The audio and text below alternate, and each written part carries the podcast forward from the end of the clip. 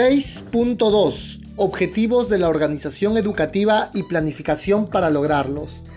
Declara la norma internacional en 6.2.1 que la organización debe establecer los objetivos de la organización educativa en las funciones y niveles pertinentes y los procesos necesarios para el sistema de gestión para organizaciones educativas. En ese sentido, lo que quiere la norma internacional es que los objetivos de la calidad de los productos y servicios educativos no estará en función solamente del área del sistema de gestión, estará también a cargo de los diferentes departamentos que soportan ese alcance definido.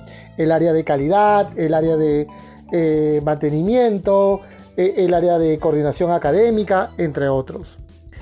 incluye la norma que los objetivos de la organización educativa deben, letra A, ser coherentes con la política de la organización educativa.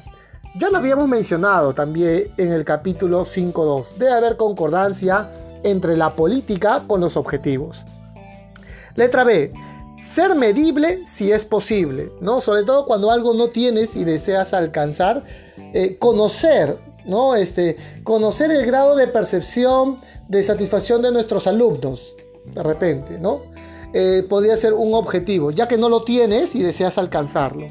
Tal vez no es prudente medirlo, tal vez no tengas herramientas para medirlo, pero sí de alguna manera evaluarlos, hacerles un seguimiento. Letra C. Tener en cuenta los requisitos aplicables, requisitos legales, contractuales, voluntarios, inclusive los 168 requisitos de esta norma internacional. Letra T ser pertinentes para la conformidad de los productos y servicios y para el aumento de la satisfacción del estudiante, el personal y otros beneficiarios.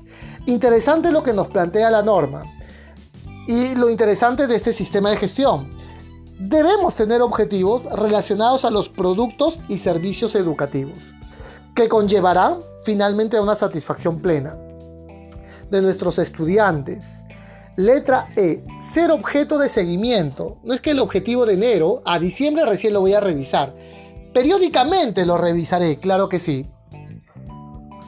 Letra F, comunicarse. Comunicarse a los miembros de la organización, los miembros que participan y darán cumplimiento a este objetivo. Letra G, actualizarse según corresponda.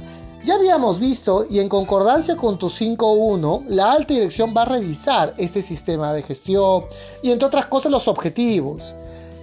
Y si estos objetivos han sido alcanzados y cumplidos, lo correcto será pues actualizarlo, cambiarlos. La organización debe mantener y conservar información documentada sobre los objetivos de la organización educativa y el logro de ellos todo el legajo documentario que determine cómo le hacemos el seguimiento, los resultados, el estatus, una matriz de objetivos seguramente. En 6.2.2, al planificar cómo lograr los objetivos, la organización educativa debe determinar y describir en su plan estratégico. Esta norma nuevamente vuelve a tocar el concepto de el término de plan estratégico. Un plan estratégico educativo. ¿Qué se va a hacer?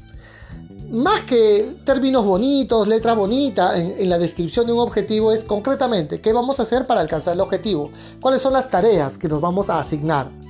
Letra B, qué recursos se requerirán, es decir, eh, qué recursos financieros, económicos se van a asignar, contratación de personal, el tiempo, el conocimiento, es parte de los recursos que se tienen que adquirir para alcanzar estos objetivos. Letra C. ¿Quién será responsable?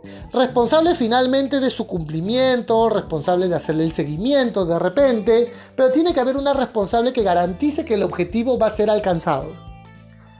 Letra D. ¿Cuándo se finalizará? Es decir, hay objetivos que pueden ser a 2, 3, 5 años, tranquilamente, ¿no? Letra E. ¿Cómo se evaluarán los resultados? El estatus de evaluación, cuál va a ser la evidencia de que hemos alcanzado el objetivo. Muy bien, queridos alumnos, esto es lo que te entregamos como parte de la interpretación de esta norma internacional. Nos vemos en el siguiente capítulo. Muchas gracias.